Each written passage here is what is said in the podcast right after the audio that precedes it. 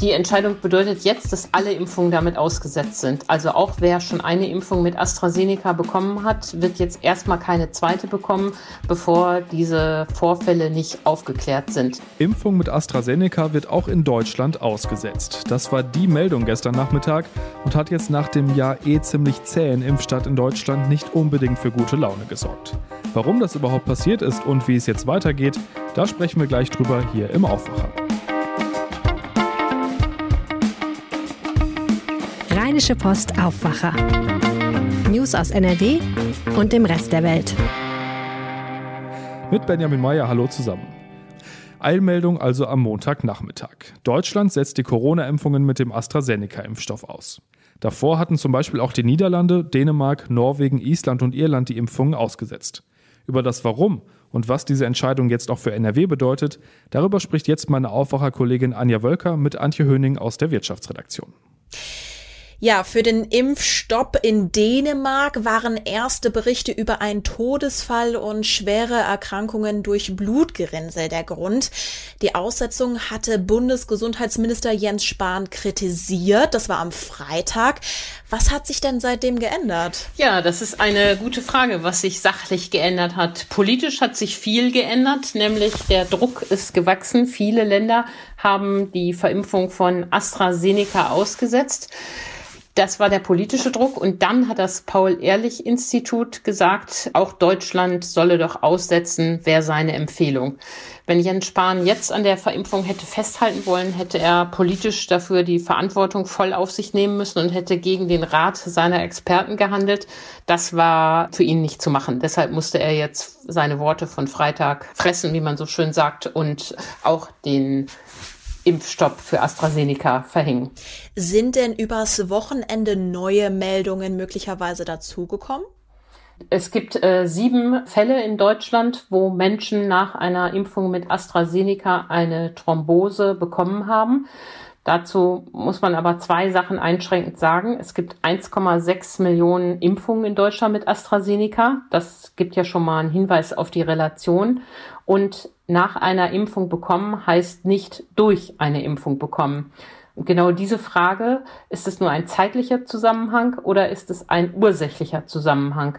Diese Frage müssen die Experten jetzt klären. Wie lange wird diese Klärung denn dauern? Ja, das ist auch die große Frage.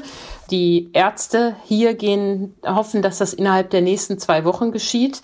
Und wenn dann gesagt wird, okay, waren Einzelfälle, gab keinen ursächlichen Zusammenhang, dann könnte das Impfen wieder aufgenommen werden und vor allen Dingen die Impfung in den Praxen, weil für die war AstraZeneca ja vorgesehen, weil der Impfstoff ja von der Logistik her viel einfacher zu handeln ist als etwa der Impfstoff von BioNTech. Genau, wollte ich dich gleich auch noch mal zu fragen. Jetzt haben natürlich schon einige Menschen eine Impfung mit AstraZeneca bekommen und diese Meldung kann ja auch ehrlicherweise verunsichern. Was heißt denn diese Entscheidung für diejenigen, die diese Impfung schon bekommen haben? Die Entscheidung bedeutet jetzt, dass alle Impfungen damit ausgesetzt sind. Also auch wer schon eine Impfung mit AstraZeneca bekommen hat, wird jetzt erstmal keine zweite bekommen, bevor diese Vorfälle nicht aufgeklärt sind. Man wird später schauen müssen, ob man dann die zweite Impfung von denen äh, nachholt oder, falls das jetzt dauerhaft ausgesetzt werden sollte, ob man dann auf einen anderen Impfstoff umsattelt. Es ist so, dass Spahn da deutlich gesagt hat, wenn Menschen vier Tage nach der Impfung anhaltende Kopfschmerzen haben oder Einblutungen in die Haut, dann sollten sie umgehend zum Arzt gehen, weil das wohl Hinweise auf eine Thrombose sein könnten. Aber wer den, die Impfung bekommen hat, die übliche Nebenwirkung hat und jetzt geht es ihm wieder gut, der muss sich auch keine weiteren Sorgen machen. Man darf sich bei all dem Nachrichten nicht kirre machen lassen und kühlen Kopf bewahren, ruhig auf die Zahlen gucken und jetzt die Experten das klären lassen. Aber zurück zu deiner Frage, was passiert mit denen mit der zweiten Impfung? Das steht ebenso noch offen wie die ganzen Termine, die auch schon vereinbart wurden für die nächsten Wochen. Okay, ja, gucken wir mal speziell auf NRW. Die Impfzentren haben ja direkt reagiert und die Impftermine bis auf weitere abgesagt. Das ist ja aber nicht die einzige Konsequenz. Du hast es gerade schon angeschnitten. Eigentlich ist ja auch der Start von Impfungen durch die Hausärzte in Sicht, also Impfungen mit dem AstraZeneca-Impfstoff. Heißt, Impfungen bei Hausärzten rücken in weite Ferne? Das kann man jetzt zu diesem Zeitpunkt noch nicht sagen. Das hängt davon ab, wie lange die Experten zum Prüfen brauchen und wie die Prüfung ausgeht. Die Kassenärztliche Vereinigung Nordrhein hat uns gesagt, wenn das Paul-Ehrlich-Institut das innerhalb der nächsten äh, zwei Wochen klären kann, dann kann man auch mit dem Hausarztimpfen beginnen. Wenn nicht, muss man halt abwarten der besondere, ähm, die besondere Pikanterie war ja, dass die kassenärztlichen Vereinigungen in Westfalen und Nordrhein die vielen Dosen AstraZeneca, die ohnehin schon übrig geblieben sind, gerade verlosen wollten unter Praxen, die dann ihre Kandidaten ansprechen sollten. Auch dieser Plan, so auf unkonventionellem Weg viel liegen gebliebenen Impfstoff unters Volk zu bringen, gerät natürlich ins Wanken, wenn jetzt der Impfstopp lange dauert oder womöglich natürlich ohnehin, wenn er auf Dauer erhalten bleibt. Ja, die Frage finde ich, die sich so dran anschließt, werden sich überhaupt Hausarztpraxen darauf bewerben, den AstraZeneca-Impfstoff zu bekommen, wenn jetzt so eine Nachricht verbreitet wird? Ja, deshalb ist es so wichtig, dass man da einen kühlen Kopf bewahrt. Wenn die Experten jetzt sagen, sieben Thrombosefälle, tragische Einzelfälle, hat aber nichts mit dem Impfstoff zu tun und wieder grünes Licht geben, dann finde ich, gibt es keinen Grund, diesen Impfstoff abzulehnen. Die Leute sollen dann auch nicht hysterisch darauf reagieren. Es ist ja gut, dass in Deutschland so gründlich geprüft wird, dass transparent den Fällen nachgegangen wird. Wenn Entwarnung gegeben wird, dann kann es auch mit AstraZeneca bedenkenlos weitergehen. Und da die Ärzte selber ja auch rationale Menschen sind, werden die da auch genauso verfahren. Aber vermutlich erwarten auch sie, dass äh, die Nachfrage ihrer Patienten dann verhalten sein wird. Nur wenn die Experten jetzt grünes Licht geben, dann sollte man sich auch weiterhin damit impfen lassen. Denn die Risiken einer Covid-Erkrankung, einer schweren Covid-Erkrankung, die sind bekannt. Und wenn die Risiken einer Impfung jetzt erklärt und aufgeklärt werden und weiterhin viel geringer sind, dann ist es wichtig, dass man dieses Impfangebot auch nutzt. Also rational Kopf einschalten und auf die Argumente hören, die da jetzt kommen und nicht sich von Paniknachrichten wuschig machen lassen. Das wäre doch mein Rat. Ja, wenn man deinem Rat folgt, ich habe direkt in den sozialen Medien beispielsweise den Vergleich mit der Antibabypille gesehen, dass dort die Fälle oder die Risiken von Thrombose viel höher sind. Siehst du das auch so? Ja, genau. Es gibt ja einige Medikamente, wo im Beipackzettel steht, es besteht die Gefahr von Thrombose und trotzdem äh, wägen Frauen ab und sagen, aber die Gefahr äh, oder das Risiko einer, un einer ungewollten Schwangerschaft wiegt für mich höher. Ich muss dann versuchen, andere Risiken auszuschließen. Das Phänomen haben wir ja dort auch. Und deshalb, genau wie du sagst, man muss das da ordentlich abwägen. Und in anderen Lebensbereichen geht man ja auch theoretische Risiken ein. Aber bevor man den Kopf wieder einschalten kann, müssen wir erstmal die Fakten kennen. Und da haben jetzt eben die Experten sind da jetzt an der Arbeit und die sollen vor allen Dingen schnell machen, weil eigentlich haben wir gar keine Zeit, uns jetzt hier eine lange Pause in der Impfkampagne zu leisten. Danke euch, Antje und Anja, für die Infos. Und Corona bleibt Thema im Aufwacher. Öffnungsperspektive in fünf Schritten. Darauf hatten sich Bund und Länder zuletzt geeinigt. Die Anstrengungen gegen die Corona-Pandemie der vergangenen Monate hätten sich gelohnt. Es konnten niedrigere Inzidenzen erreicht werden, hieß es, und das war ja auch so. Allerdings ändert sich das leider in vielen Städten jetzt wieder. Und in manchen Städten und Kreisen wurde sogar die 100er Inzidenz, die vermeintlich so weit weg schien, schon wieder gerissen.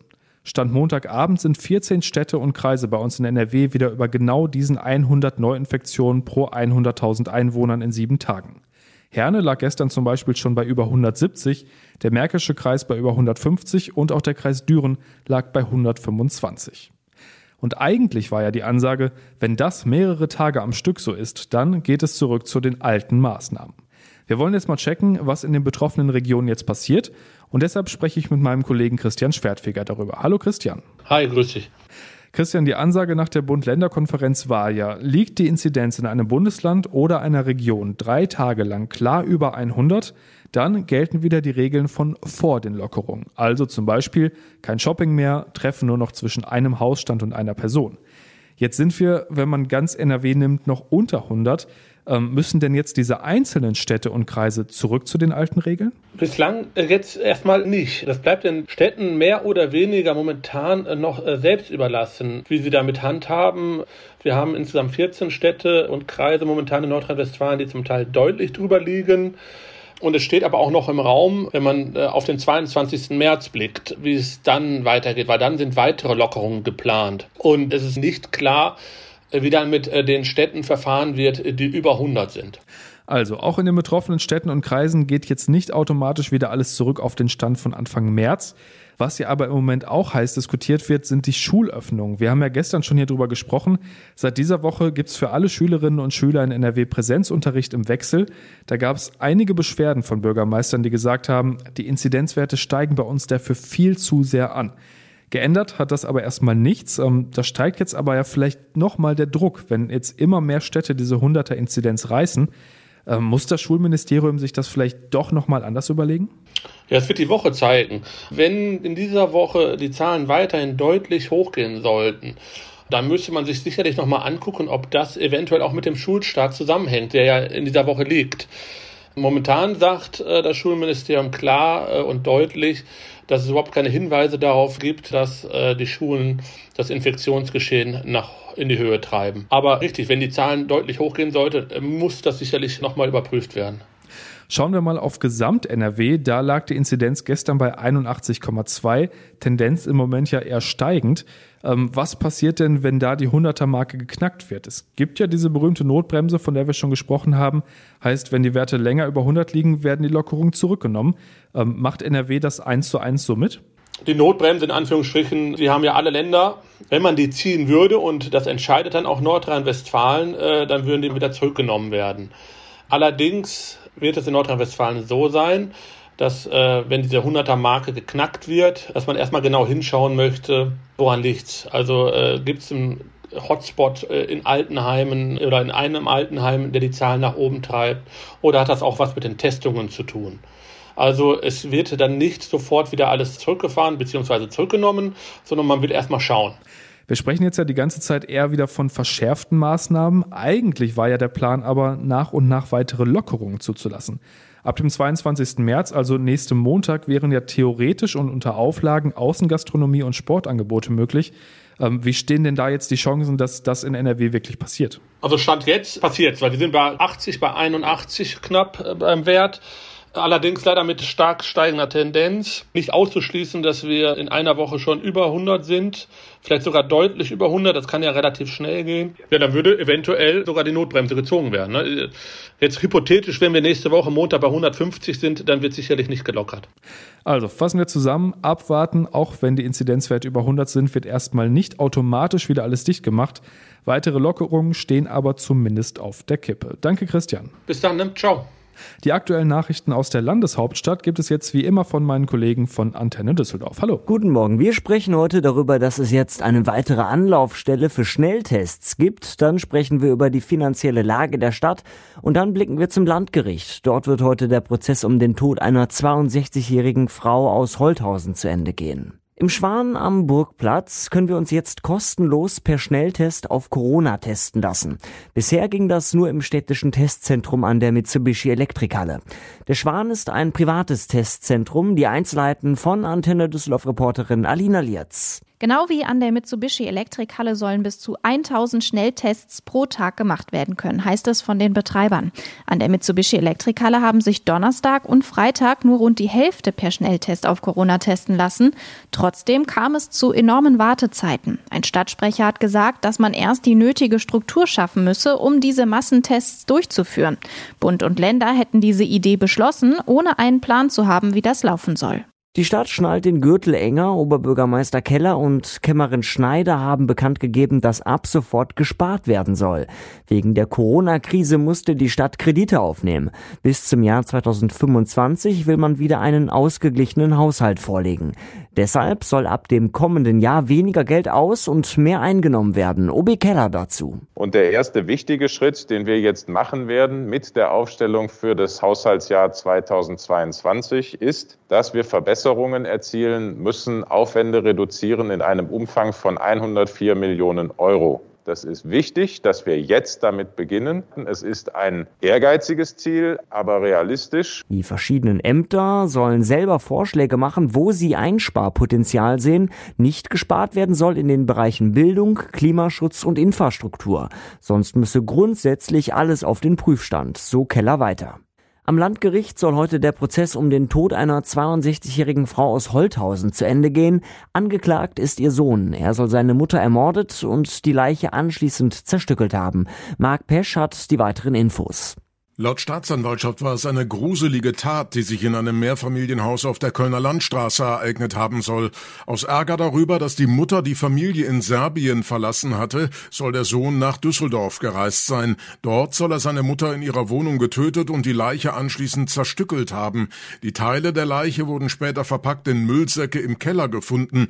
An einem der Müllsäcke wurden Fingerabdrücke des Angeklagten entdeckt. Dennoch bestreitet er die Tat. Ihm droht lebenslänglich. Und soweit der Überblick aus Düsseldorf. Mehr Nachrichten gibt es auch immer um halb bei uns im Radio und rund um die Uhr auf unserer Homepage antennedüsseldorf.de. Kommen wir nun noch zu den Themen, die heute wichtig sind. Der Verkehrsverbund Rhein-Ruhr stellt heute seine neuesten Bilanzen vor. Dabei geht es neben den Einnahmen und der Tarifentwicklung auch um die Auswirkungen der Corona-Pandemie auf den VRR. Der Verkehrsverbund umfasst das Ruhrgebiet, den Niederrhein, Teile des Bergischen Landes und die Landeshauptstadt Düsseldorf und ist gemessen an der Anzahl der Fahrten einer der größten Deutschlands. Und neben der Schiene geht es heute auch um den Radweg. Der Landesverband NRW des ADFC, also des Allgemeinen Deutschen Fahrradclubs, stellt heute Vormittag den Fahrradklimatest vor. Darin geht es darum, wie zufrieden die Radfahrer in NRW sind. Gefragt wird zum Beispiel, ob das Radfahren Stress bedeutet oder Spaß macht, ob Radwege von Falschparkern freigehalten werden und ob sich das Radfahren in den Städten auch für Familien mit Kindern sicher anfühlt. Bei der aktuellen Befragung hatten mehr als 60.200 Radfahrerinnen und Radfahrer ihre Bewertungen abgegeben, so viele wie noch nie zuvor. Und Fußball gespielt wird heute auch. Borussia Mönchengladbach tritt bei Manchester City zum Achtelfinal-Rückspiel in der Fußball Champions League an. Die Chancen auf ein Weiterkommen sind für die Fohlen allerdings eher gering. Das Hinspiel gegen den englischen Tabellenführer ging mit 0 zu 2 verloren. Und zum Schluss natürlich der Blick aufs Wetter. Es bleibt weiter grau, aber laut deutschem Wetterdienst kommt zumindest nicht mehr so viel Regen runter, auch wenn vereinzelt noch ein paar Schauer dabei sind. Die Höchsttemperaturen liegen heute bei 6 bis 9 Grad, nachts gehen die dann runter auf 3 bis 0 Grad. Im Bergland sogar bis zu minus 4, es kann also glatt werden. Morgen dann das gleiche Programm wie heute. Und das war der Aufwacher am 16. März. Habt einen schönen Dienstag und bis dann.